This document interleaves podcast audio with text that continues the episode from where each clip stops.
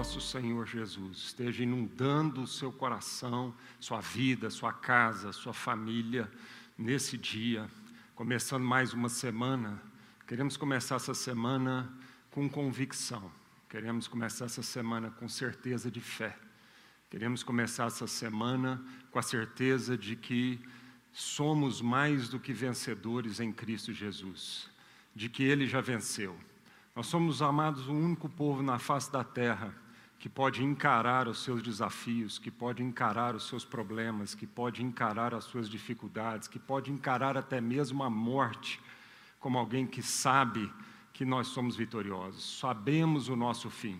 Nós não vivemos né, procurando encontrar, entender, tatear, é, pressupor como é que será o nosso fim. Mas nós somos um povo que vivemos, acordamos, encaramos uma semana pela frente, com todos os desafios que ela pode nos trazer, como alguém que tem certeza do nosso fim. Por isso nós podemos enfrentar isso com cabeça erguida, olhando para o céu, podemos enfrentar isso com fé no coração, paz no coração, de saber que Jesus já venceu saber que ele venceu até mesmo a morte, o nosso mais temível né, e o nosso final inimigo, ele venceu. Ele venceu a morte por nós, para que hoje você e eu que cremos no Senhor Jesus possamos é, viver uma vida de vitórias, em nome de Jesus. E é nessa certeza que eu gostaria de orar agora pela nossa vida e orar para você também que não conhece a Jesus e que gostaria de entregar a sua vida para Jesus, então, para que você encare a sua vida, os seus dias, os desafios, com essa certeza também no coração. Queremos orar agora, nesse momento, por salvação. É, é verdade que muitas mortes estão acontecendo, mas a Bíblia diz que nós não temos que temer aquele que nos tira a vida física, mas nós devemos temer aquele que nos tira a vida espiritual que a verdadeira morte é a morte espiritual, porque é uma morte eterna. Então, nós queremos orar para que você receba a vida eterna, para que você tenha certeza da vida eterna no seu coração para que você não mais viva atemorizado pelo Covid ou qualquer tipo outro de doença ou qualquer tipo de circunstância na sua vida que venha te roubar a sua vida física, mas para que você possa, de fato, é, entregar a sua vida para Jesus na certeza de que Ele é, te dará a vida eterna e de que ninguém jamais poderá te separar do amor de Deus. Queremos fazer essa oração por você você que está assistindo isso nesse momento agora ao vivo, mas você que vai assistir esse momento agora, algum tempo aí para frente, e você que quer entregar a sua vida para Jesus. Senhor, muito obrigado por esse dia, muito obrigado por essa nova semana que se inicia, e nós queremos encarar essa semana com plena certeza de fé. Então, eu quero orar, Senhor, nesse momento, por fé ao nosso coração fé ao coração de todos aqueles que estão participando desse culto agora, que estão participando conosco dessa oração, aonde quer que eles estejam. Renove a sua fé, Senhor. Que cada um possa encarar os desafios e até mesmo o vírus e até mesmo um diagnóstico médico de morte, que a gente possa encarar isso com sobriedade, com paz no coração e com certeza de que em Cristo Jesus nós temos a vitória, inclusive a vitória sobre a morte. Queremos orar por aqueles que também nesse momento estão nos ah, ah, assistindo e que também estão fazendo essa oração e que não tiveram o enorme privilégio ainda de entregar a sua vida para Jesus. Oramos mesmo para que essas pessoas agora possam fazer isso, Senhor que elas possam entregar a sua vida para Cristo Jesus e receber a vida eterna, e receber a salvação no seu coração, e viver uma vida com todos os benefícios que Jesus conquistou na cruz. Lembramos agora nesse momento, Senhor, dos, dos familiares e amigos de todos aqueles que partiram, Senhor. São quase 80 mil pessoas só no Brasil, Senhor, vítimas desse vírus, e nós queremos agora lembrar de todos eles, todos os familiares, todos os amigos, pedindo mesmo o consolo do coração sobre a vida deles, em nome de Jesus. Amém.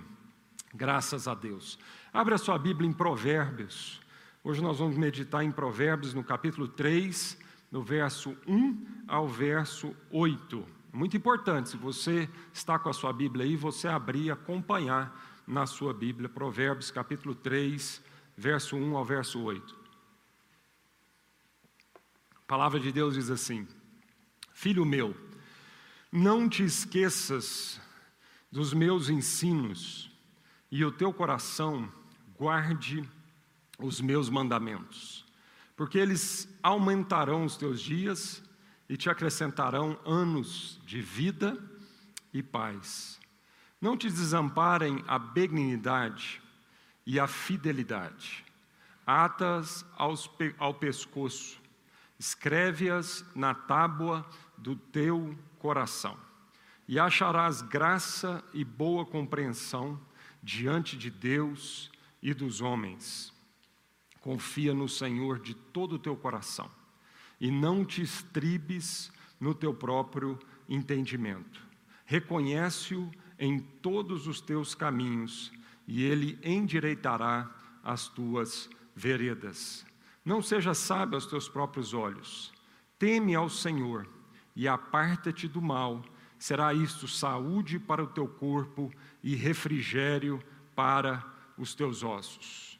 Nós vamos dividir esse texto em três partes e meditar e extrair desse texto princípios é, maravilhosos para os dias de hoje, para aquilo que nós estamos vivendo nos dias de hoje. Isso é maravilhoso, perceber o quanto que a Bíblia, um livro que foi escrito em milhares de anos, né? e há milhares de anos atrás, ela permanece tão contemporânea, ela permanece tão atual, trazendo para nós é, reflexões, princípios de vida, né? Que nos ensinam a lidar com as questões cotidianas do dia a dia, e isso é de uma preciosidade muito grande.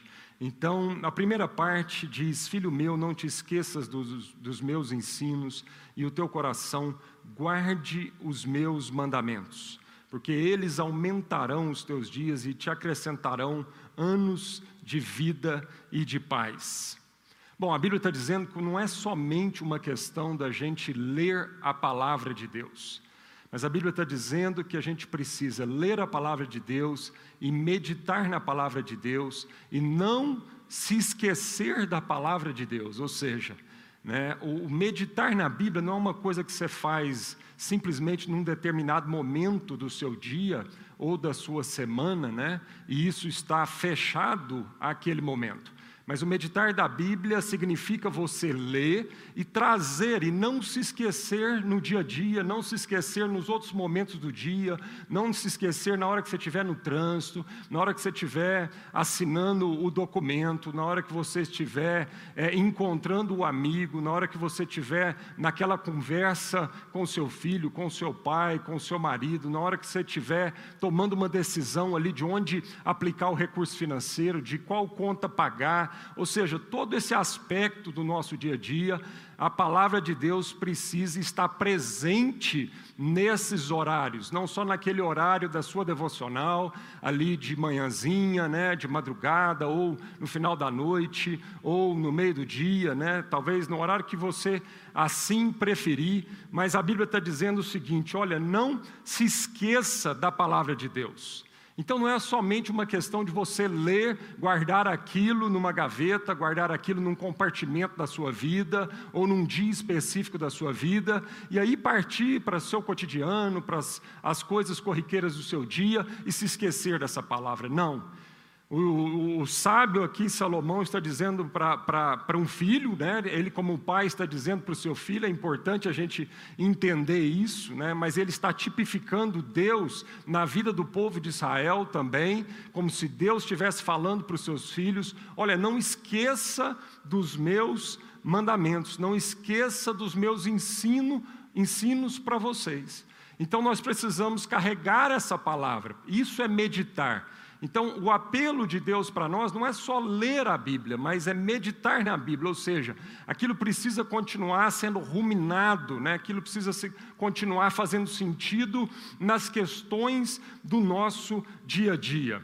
E para justamente não esquecer dessa palavra, ela precisa ser guardada no nosso coração ela precisa ser guardada no mais profundo da nossa vida, na nossa intimidade, na parte mais essencial, na parte mais existencial do seu ser.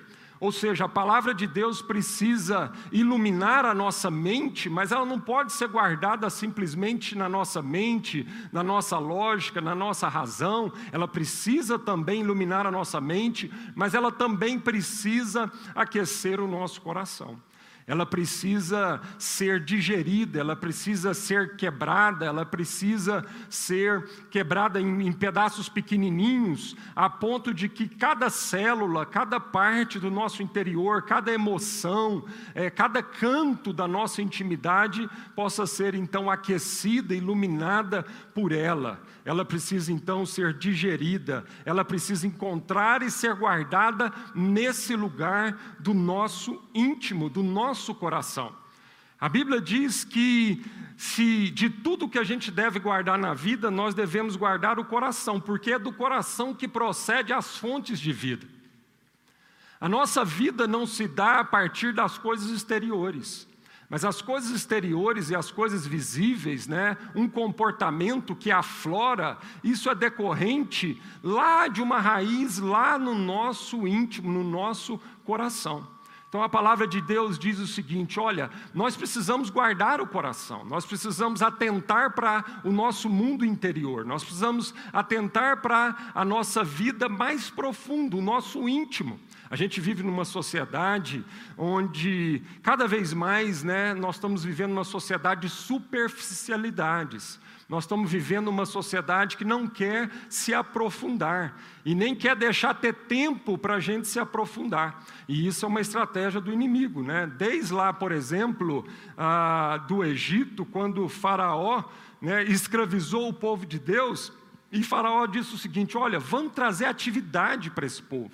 Vamos trazer trabalho para esse povo, porque quanto mais atividade eles tiverem, mais superficiais eles vão ser na vida, eles não vão ter tempo para tempo para refletir sobre as verdadeiras questões e motivações, a raiz de todas as coisas na sua vida.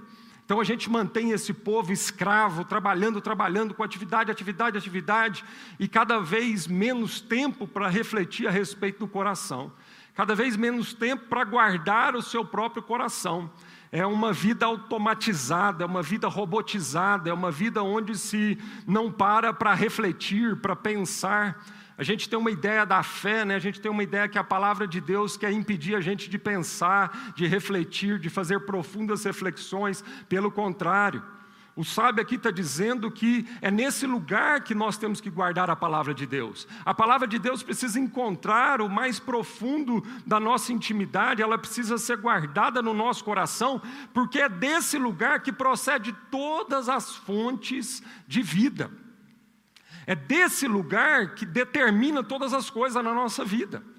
E muitas vezes nós não estamos conversando sobre isso. A gente tem dificuldade de abrir o coração, a gente tem dificuldade de conversar das coisas do coração. Talvez você que esteja me escutando nesse, nesse momento agora, talvez você não saiba como fazer isso. Talvez você não saiba encontrar nem mesmo o seu coração, e portanto você não está usufruindo de uma fonte de vida para você porque você tem medo de entrar nesse lugar. Para você é muito mais cômodo continuar na superficialidade, sem o desafio, o estresse de ter que ir para esse lugar do coração. Mas o sábio diz que, para a gente não esquecer da palavra de Deus, essa palavra precisa ser guardada no profundo do nosso coração. Jesus, lá no Evangelho de João, no capítulo 7, verso 38, ele diz assim: Quem crer em mim, como diz a Escritura, do seu interior fluirão rios de água viva. Então é desse lugar que a vida brota, que a vida flui, né, que as relações acontecem, as relações profundas. É do nosso interior. Então Jesus está dizendo: olha, se você crê em mim, do seu interior fluirão rios de água viva.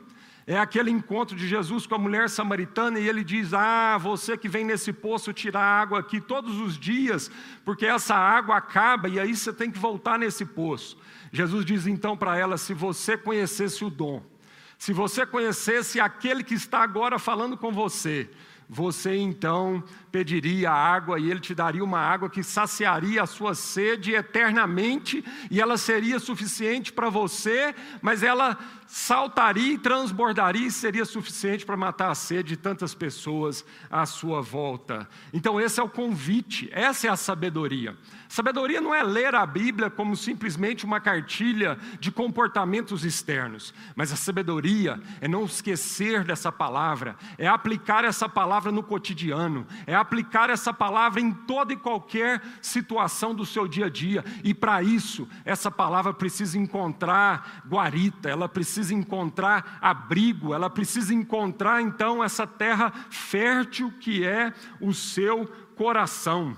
Lucas 24, 32, e disseram um ao outro: Porventura não nos ardia o coração quando ele pelo caminho nos falava, quando nos expunha as Escrituras. Então está ali dois discípulos de Jesus no caminho de Emaús, é, e aí então Jesus se começa, se coloca no meio daqueles dois, começa a caminhar com eles, e eles não reconhecem no primeiro momento que era Jesus, mas Jesus falava das Escrituras para eles. E eles então testificam que quando ele falava das Escrituras, o coração deles ardia. E é isso que as Escrituras precisam fazer na nossa vida. As Escrituras precisam ir a um lugar mais profundo do seu ser. Elas precisam encontrar o seu âmago, a sua essência, porque lá nesse lugar é onde ela quer trazer calor, aconchego, onde aqui os discípulos estão testemunhando que o coração deles se esquentou.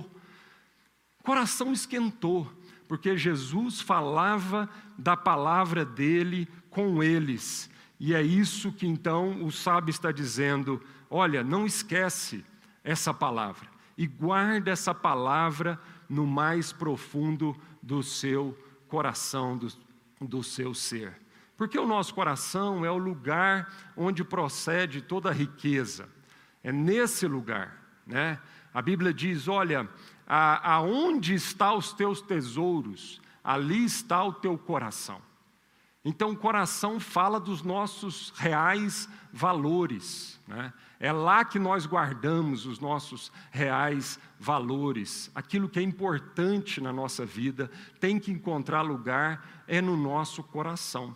Diz o poeta, né? Poeta mineiro, mineirinho, ele diz: Olha, amigo é coisa para se guardar do lado esquerdo do peito. Então, é cantado. Né? A sabedoria aí é, é, é, é, da, da, humana dos filósofos e poetas já perceberam isso, que amigo precisa ser guardado é no coração. Quem tem valor para a nossa vida, aquilo que tem valor para a nossa vida, tem que ser guardado é no coração. Às vezes a gente fala assim: o que a Bíblia diz quando ela está falando sobre coração? Que lugar é esse? Esse lugar é onde você guarda, por exemplo, seu filho. É onde você guarda o seu pai, sua mãe, é onde você guarda as pessoas mais valiosas da sua vida, né? Então, para a gente saber o que, que é coração, é, é aquele lugar que quando um namorado apaixonado né, pela menina olha para ela à distância, é aquele lugar que causa sudorese, né? aquele lugar que esfria a mão, é aquele lugar que seca a boca, é aquele lugar que nos arrebata. Esse é o coração.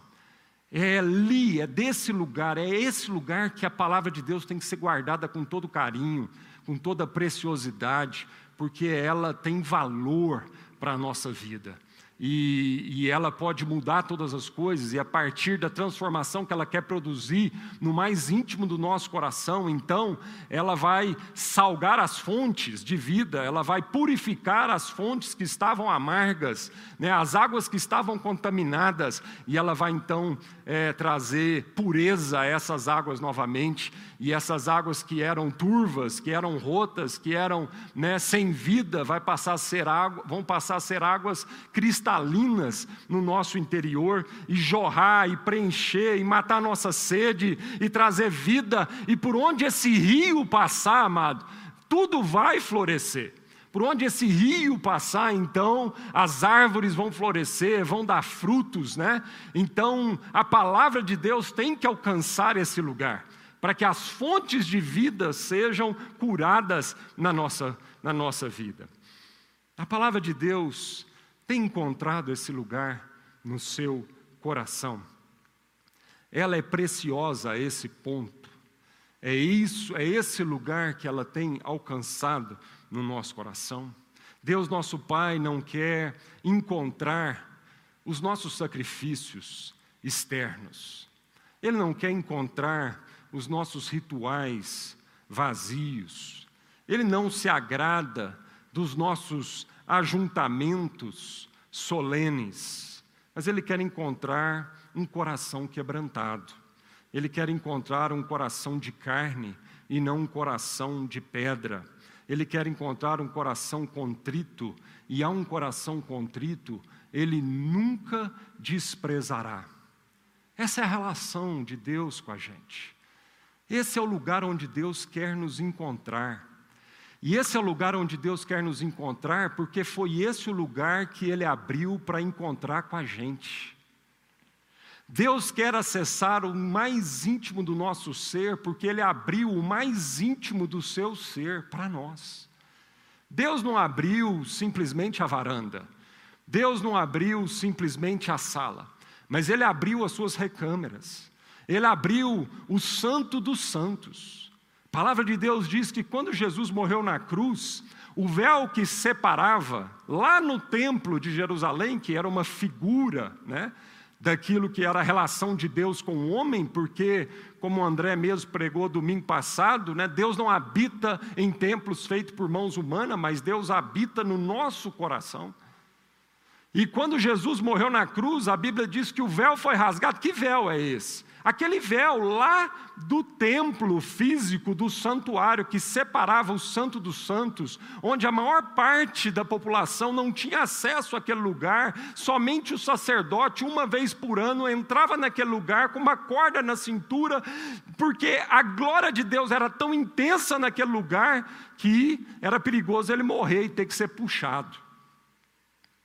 E quando Jesus morre na cruz, a Bíblia diz que o véu desse santuário que fazia essa separação do santo do santo, do lugar mais íntimo de Deus, foi rasgado.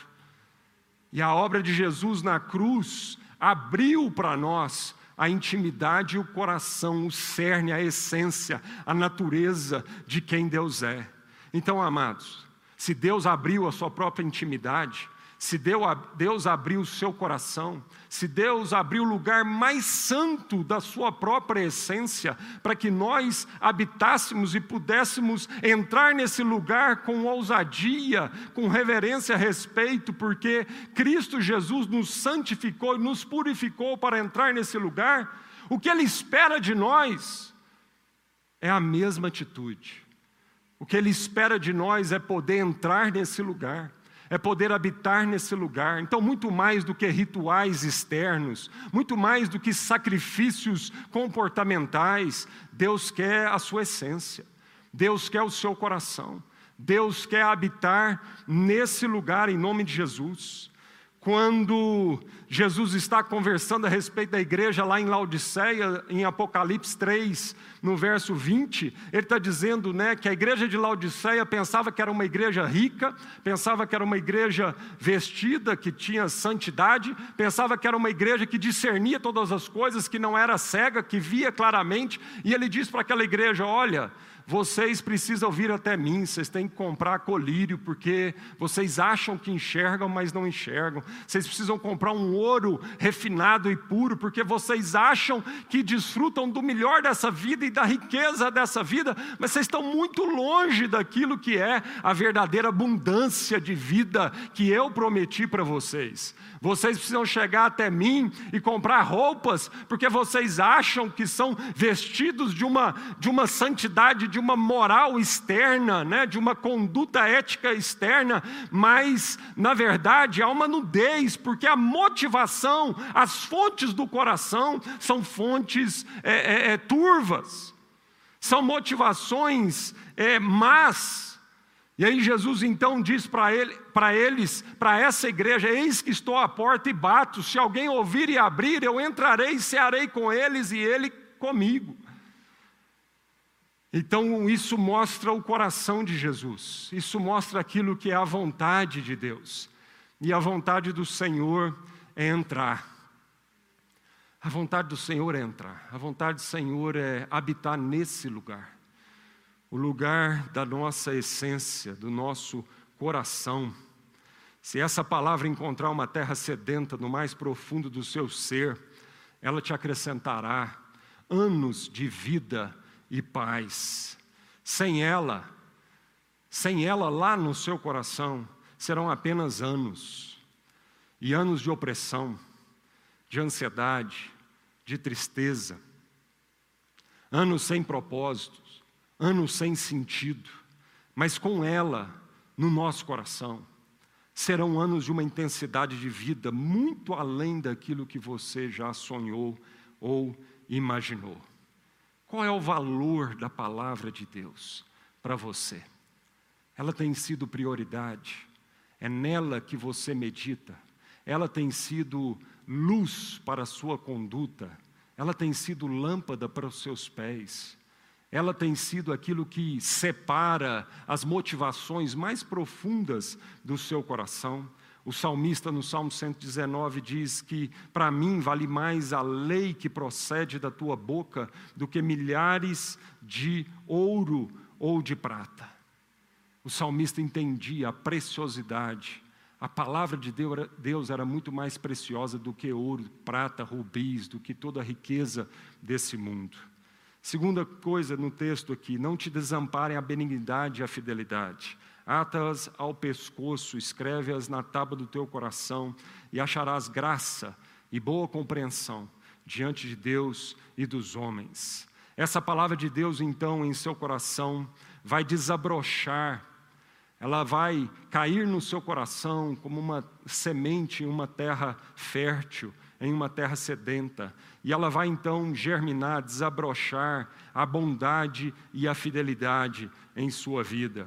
Então você não pode se apartar dessas duas irmãs, bondade e fidelidade, e elas serão então como joias preciosas em seu pescoço, revelando o seu verdadeiro valor. Quando a palavra de Deus diz: Olha, não desampare a bondade e a fidelidade da sua vida, atas ao seu pescoço. A Bíblia está dizendo que isso é o verdadeiro valor. Esse é o valor que vai brilhar diante de Deus e diante da sociedade. Bondade e fidelidade são esses valores. Por isso a Bíblia está dizendo: olha, elas serão como um colar, como uma joia no seu pescoço. E o verdadeiro valor da sua vida está nessa bondade e nessa fidelidade não está na sua capacidade, não está nos seus dons, nos seus talentos, no seu recurso, naquilo que você faz ou deixa de fazer, mas a, o verdadeiro valor de Deus está na bondade, está no amor, está na fidelidade, está na justiça, está na verdade, e é isso que precisa aflorar cada vez mais na nossa vida, é isso que precisa estar lá escrita nas tábuas do nosso coração, mas também de uma forma aparente sendo revelado para a humanidade. Quanto tempo nós temos investido? Se isso é um valor, se bondade e fidelidade é um valor absoluto de Deus na nossa vida, quanto tempo nós temos investido em ensinar sobre isso para os nossos filhos? Às vezes nós estamos preocupados os nossos filhos, né, escrever lá nos cadernos, né, a matemática, o português, o inglês, o espanhol, o alemão, né, a física, a química, é, a, a biologia. A gente está tão preocupado e a gente gasta tanto dinheiro com isso, a gente gasta tanto tempo com isso. Grande parte do dia dos nossos filhos é investido em ele escrever esse tipo de sabedoria. Mas a minha pergunta hoje para você você é o seguinte: quanto tempo, quanto recurso, quanto investimento nós temos né, dado aos nossos filhos para que bondade e fidelidade sejam escritas não nos cadernos, não nos computadores, mas sejam escritas nas tábuas do coração da vida dos nossos filhos. O que, que tem mais valor para nós? Sem desprezar a literatura, sem desprezar ah, o português, sem desprezar as, as ciências né, exatas, humanas, ah, biológicas, sem desprezar nada disso. Mas o quanto nós estamos investindo em escrever nas tábuas do coração um do outro sobre virtudes absolutas do caráter de Deus na nossa vida, sendo que a palavra de Deus diz que isso é a verdadeira sabedoria e isso é de fato os verdadeiros tesouros na nossa vida. Então, atar a, a, a, a, bondade a fidelidade do nosso pescoço diz respeito a valorizar isso, e se a gente valoriza isso, a gente fala sobre isso, a gente ensina sobre isso, a gente medita sobre isso, a gente então ensina o nosso coração, que, são, que é a fonte de vida, a respeito dessa bondade e dessa fidelidade. Amém, queridos? Em nome de Jesus. Escreve isso nas tábuas do seu coração, para que a gente então ache graça e boa compreensão diante de Deus e dos homens. Você faz isso de forma intencional. Você ensina os seus filhos sobre bondade. Você ensina seu filho sobre justiça.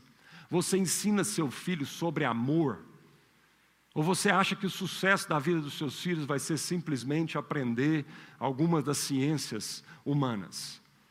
Você gasta tempo falando com seu filho a respeito do que é ter um coração bondoso. Você é, discerne, ajuda o seu próximo, né? E você mesma discernir qual tem sido a motivação do seu coração diante da vida, das decisões da vida. Nós meditamos sobre bondade. A gente reflete se no dia a dia as nossas ações é uma expressão de bondade. A gente faz aquela oração que eu acho maravilhosa e eu sempre cito essa oração, quando Davi acordou num belo dia, ele já era rei no seu palácio, tudo certo, dinheiro, fortuna, né, com, é, fama. Ele era o rei, o rei do maior império na época, o império israelita, israelense. E ele acorda um dia e faz uma oração, e aquela oração revela o tipo de meditação do coração de Davi. E a oração que ele faz é o seguinte: Senhor, Há alguém ainda da casa de Saul a quem eu possa mostrar de bondade do Senhor na vida dele? Essa tem sido uma oração recorrente na nossa vida, queridos. Hoje, nossa, a maioria das nossas orações é pedindo para Deus capacidades, é pedindo para Deus recurso, é pedindo para Deus talento. Ou nas nossas orações nós temos conversado com Deus a respeito das fontes, das intenções e das motivações do nosso coração. Nós temos feito a oração do próprio Davi no Salmo 139, dizendo para que o Espírito que a todas as coisas perscruta pudesse é, é, é, é escrunchar, né? pudesse então discernir as motivações do seu coração. Você faz esse tipo de oração. Você acorda e diz assim: Deus, há alguém hoje que o Senhor vai colocar no caminho, no meu caminho, ou o Senhor vai desviar aquele caminho que eu programei para que eu pudesse encontrar essa pessoa e para que eu pudesse então ser uma expressão da sua bondade, uma expressão da sua fidelidade. Quanto isso faz parte das suas orações? O quanto isso é parte das suas meditações e das suas reflexões. E aí então, a última parte diz: confia no Senhor de todo o teu coração e não te estribes no teu próprio entendimento. Reconhece-o em todos os seus caminhos e ele endireitará as tuas veredas. Não seja sábio aos teus próprios olhos. Teme ao Senhor e aparta-te do mal. Será isso saúde para o teu corpo e refrigério para os teus ossos. Olha, irmãos, eu acho que o ano 2020 vai ser marcado na história da humanidade como um ano de profundas reflexões. E para muita gente na humanidade vai ser um ano de muito aprendizado. Muito aprendizado. Talvez um dos anos de maior aprendizado para toda a humanidade. E uma das grandes lições que a gente tira desse ano e de tudo aquilo que está acontecendo, né? estamos ainda aprendendo é que o nosso próprio entendimento é míope, ele é frágil, ele é extremamente limitado e ele é incerto. Como diz o filósofo, só sei que nada sei. A gente conversa com médicos, a gente conversa com a classe científica, a gente recebe notícias, a gente conversa com parentes, familiares, e eu acho que nunca essa frase desse filósofo, né? se não me engano, foi lá uma frase de Sócrates, é, fez tanto sentido na nossa vida. E é uma frase verdadeira. É uma frase que mostra a nossa miopia. É uma frase que mostra, por mais que o ser humano avance nas suas descobertas, ainda há tantas coisas que a gente não sabe explicar. Ainda há tantas coisas que são desconhecidas. E isso revela toda a fragilidade do ser humano. Isso revela toda a, a, miopia, isso revela toda a limitação, isso revela o quanto a sabedoria humana ela é incerta, ela é animal, ela é terrena e ela é demoníaca. O quanto nós somos limitados nisso então. Por isso, o, o sábio está dizendo agora aqui para nós: não se estribe na sua própria sabedoria não se estribe no seu próprio entendimento. Não se apoie, não apoie a sua vida, as suas decisões somente naquilo que você é capaz de discernir naturalmente, naquilo que é, você é capaz né, de explicar. Há muitas coisas na vida que a gente não consegue explicar ainda. A palavra de Deus diz que a gente vê não de uma forma perfeita, a gente vê como que num espelho, a gente vê como que num reflexo. Mas a Bíblia diz que, e é interessante porque esses versículos estão lá no capítulo 13 de Coríntios, que muito né, famoso, porque ele fala do amor, e lá está dizendo então que amor e sabedoria tem tudo a ver, amor com capacidade de discernir, de enxergar as coisas tem tudo a ver. E aí então a palavra de Deus está dizendo lá que, olha, em parte a gente conhece, mas em parte é uma profecia. Em parte a gente conhece, mas em parte é uma profecia, porque mas vai chegar o tempo onde nós vamos conhecer completamente e perfeitamente como Ele nos conhece, como Deus nos, nos conhece. Mas enquanto não chegar esse tempo, amado, a gente vive numa sociedade de incertezas, a gente vive numa sociedade e um ser humano que só sabe que nada sabe. E essa é uma conclusão não para gerar ansiedade no nosso coração, mas essa é uma conclusão para nos arremeter àquele que sabe todas as coisas, que conhece todas as coisas. Essa é uma conclusão para que a gente não se gabe no, do nosso próprio entendimento e sabedoria, mas para que a gente possa apoiar a nossa vida nos caminhos do Senhor, na palavra do Senhor. Romanos 11, 33 e 36, Paulo diz assim: Como são grandes as riquezas, a sabedoria e o conhecimento de Deus. É impossível entendermos suas decisões e seus caminhos, pois quem conhece os pensamentos do Senhor? Quem sabe o suficiente para aconselhá-lo? Quem lhe deu primeiro alguma coisa para que ele precise depois retribuir? Pois todas as coisas vêm dele, existem por meio dele e são para ele. A ele seja toda a glória para sempre. Amém. Então, Paulo está dizendo aqui das insondáveis riquezas do conhecimento de Deus. Paulo está dizendo aqui, amados, que Ele é soberano, Ele sabe todas as coisas, que Ele não pediu conselho para ninguém. E é esse Deus essa que revelou-nos a sua vontade através dessa palavra, é então a esse Deus que nós temos que recorrer, que nós temos que buscar e nós temos que apoiar nossa vida nesse ensinamento e nessa sabedoria e não naquilo que a gente acha ou deixa de achar. É nessa palavra então, é nas insondáveis riquezas de Cristo que nós precisamos apoiar a nossa vida. Interessante porque Paulo está terminando o capítulo 11, escrevendo a respeito disso, e ele começa o capítulo 12, dizendo então que nós não podemos conformar com a sabedoria desse mundo, mas nós devemos então sofrer um processo de transformação da nossa próprio entendimento, de renovo do nosso entendimento para que finalmente a gente possa experimentar a boa, perfeita e agradável vontade de Deus na nossa vida. Irmãos, até quando nós vamos tentar controlar aquilo que a gente não controla? Até quando? Até quando essa tentativa de controlar o dia de amanhã, a hora seguinte, até quando isso vai sufocar as nossas vidas e trazer tanta ansiedade ao nosso coração. Olha, irmãos, a gente não controla, Deus controla todas as coisas. O sábio está dizendo aqui: não apoia a sua vida no seu próprio entendimento, mas confia no Senhor de todo o seu coração. De novo, nos três, as três passagens aqui que a gente está meditando, coração é uma palavra que fica claro nas três. Guarda a palavra de Deus no coração. Né? Escreve a bondade e a fidelidade no coração. E confia no Senhor de todo o seu coração. Nós não controlamos.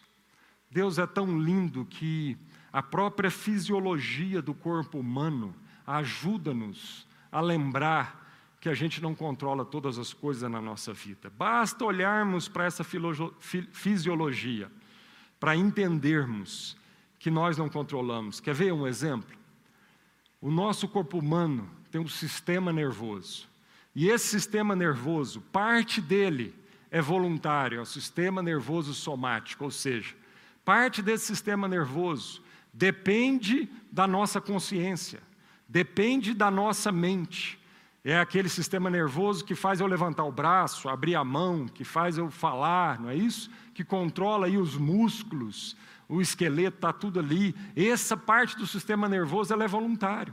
Mas há uma parte do sistema nervoso, e ela não é uma parte pequena, é uma grande parte, que é o sistema nervoso autônomo, e essa parte é involuntário, ela não depende da minha consciência. E isso é fantástico. Porque na, na fisiologia do corpo humano, Deus já está deixando para nós, e a Bíblia diz que a natureza revela Deus. Então, olhando, estudando o corpo humano, Deus já está deixando para nós uma deixa, uma dica, para que a gente entenda que nós não vamos conseguir nunca controlar todas as coisas na nossa vida e, portanto, nós não podemos apoiar a nossa vida na nossa própria capacidade de tomar decisões na vida. Então é por causa disso, né? Por exemplo, é por causa desse sistema nervoso autônomo involuntário que todos os dias à noite você pode então dormir sem ficar preocupado que você vai morrer porque você a sua mente não está mandando você respirar ou a sua mente não está lá consciente de ter que mandar o coração bater né, as veias trabalharem. Não, tudo isso é um sistema nervoso que controla de forma involuntária na sua vida, irmãos. Por isso, então, o salmista é bem claro no Salmo 127 que Deus diz que Deus cuida dos seus amados enquanto dormem. Enquanto dorme, amado, quem comanda as batidas do seu coração, quem comanda a sua respiração, é Deus. A Bíblia diz que Ele sim controla. Ele controla cada batida do nosso coração. Ele controla cada respiração nossa, não somos nós que controlamos. Amém, queridos? Por isso, um dos princípios que Deus instituiu, o sábado na nossa vida, o princípio do sabático, é justamente para que possamos nos lembrar que não é o nosso braço forte. Um dia na semana, Deus falou assim: um dia na semana você não vai trabalhar, para que de uma forma prática você se lembre de que não é o seu braço forte, de que tudo não depende do seu braço forte. Agora é lindo isso, é lindo perceber que Deus manda trabalhar e Deus manda não trabalhar. É lindo perceber, amado, que parte do nosso sistema nervoso é voluntário. Então nós precisamos tomar decisões na vida. Nós precisamos tomar decisão de acordar cedinho e levantar para trabalhar. E isso é uma ação voluntária, isso é uma ação que diz respeito a você, isso é uma decisão que Deus atribuiu a cada um de nós. Isso é parte da vida de Deus para nós. Deus não quer, na sua soberania, simplesmente né, ser alguém que manipula todas as coisas na nossa vida, que não passe pela nossa ação voluntária. Então Deus está trabalhando na nossa consciência. E Deus quer que a gente exercite a nossa consciência, mas a partir de uma certeza de que Ele é soberano sobre toda a nossa vida e de que Ele controla todas as coisas na nossa vida. Então, o fato de eu crer no controle absoluto de Deus não me isenta da minha perseverança, não me isenta do meu trabalho, não me isenta da, da, da minha, do meu processo de santificação na minha vida. É lindo perceber, amado, que uma justificação de Deus veio então por essa graça maravilhosa, onde Ele fez todas as coisas e nós não seríamos capazes de tomar uma decisão por vida. Mas é lindo perceber que Deus então planta uma semente, nos redime, justifica a nossa vida em Cristo Jesus, mas Ele diz: agora exercite a vossa salvação. Agora trabalhe de uma forma voluntária. Agora, e tome decisões de acordo com essa palavra que está bem arraigada lá, que foi guardada lá no seu coração e que você então é lembrado continuamente dessa palavra. E essa lembrança então vem para a sua mente e a sua mente então toma decisões. É lindo perceber isso. É lindo perceber que Deus controla todas as coisas, que há áreas da nossa vida que são involuntárias e depende única e exclusivamente do Senhor, mas Deus quer também exercitar uma consciência de reino de Deus, exercitar uma consciência de filho de Deus na nossa vida. Se o Senhor não constrói a casa, o trabalho dos construtores é em vão. E se o Senhor não protege a cidade, de nada adianta guardá-la com sentinelas.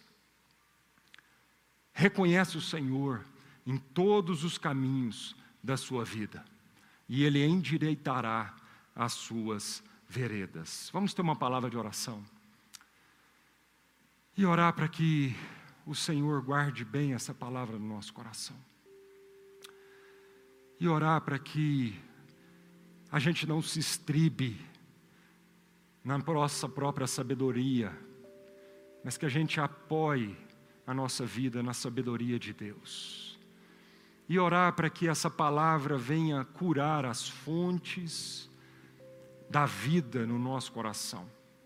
E brote bondade, e brote fidelidade, brote amor, brote justiça, brote verdade. Virtudes de Deus que jamais nós teríamos capacidade de fazer brotar por conta própria, mas virtudes de Deus que são consequências dessa semente da palavra de Deus no nosso coração, que santifica as motivações mais profundas do nosso ser. Querido Deus e Pai, vivemos em dias de tantas incertezas, vivemos em dias onde o mundo está sendo abalado, Senhor, para que tudo aquilo que é abalável, sabedoria humana, dinheiro, recurso financeiro, construções humanas, torres de Babéis, tudo isso que são obras da mão humana e que às vezes nós idolatramos, e que o Senhor está mostrando que, por mais bonitas que sejam, por mais fortes que aparentam ser, são abaláveis. São abaláveis. São passageiras, Senhor. Nós oramos, ó Pai, para que nesses dias, onde o mundo está mais ansioso do que nunca, Senhor, nós oramos para que nós, a igreja, os filhos de Deus, aqueles que creem no Senhor Jesus e creem na palavra, na Bíblia Sagrada, nós oramos para que, ó Deus, a gente esteja firme no Senhor e revelando essa palavra para os nossos amados, para aqueles que estão ao nosso redor, Senhor. Oramos, ó Pai, para que não seja simplesmente um ler a tua palavra, mas que seja um meditar a cada dia, Senhor. Oramos para que a palavra do Senhor encontre abrigo, guarita no nosso coração. E oramos para que a partir dessa palavra, virtudes benditas, eternas do Senhor, brotem no nosso coração que o Senhor escreva essas virtudes nas tábuas do nosso coração, Senhor. E que a gente então possa deixar isso florescer no nosso dia, e isso ser colocado como um colar no nosso pescoço, a brilhar, onde as pessoas, ao olharem para a nossa vida, vão perceber o valor e a joia da bondade e a fidelidade, Senhor. Oramos, ó Deus, para que, de uma vez por todas, a gente não se estribe do nosso próprio entendimento, mas para que a gente confie no Senhor de todo o coração. Para que a gente encare todas essas incertezas humanas com a certeza, com a fé, com a convicção de que o Senhor Jesus já realizou toda a obra, de que tudo está consumado e que nós então somos mais do que vencedores em Cristo Jesus. Com a certeza de que nós somos peregrinos por essa vida, com a certeza de que nós não podemos confiar em coisa alguma dessa vida, a certeza de que nós podemos confiar e edificar a nossa vida em cima da tua palavra, porque ela jamais passará, Senhor. Oramos para que, ó Deus, a gente medite e confie de um novo céu, uma nova terra. Uma cidade que o Senhor é o arquiteto, uma Jerusalém que desce do céu, que é linda, preciosa, e essa, esse é o lugar, essa é a habitação onde já não vai haver mais choro, mais ranger de dente, onde não vai haver mais pecado, limitação, escuridão, ignorância, mas, ó Deus, um lugar onde nós vamos viver eternamente e onde só o amor é que nós vamos levar conosco para esse lugar, Senhor. Que nós possamos então é, ser exercitado nessa bondade, nesse amor, em nome de Jesus.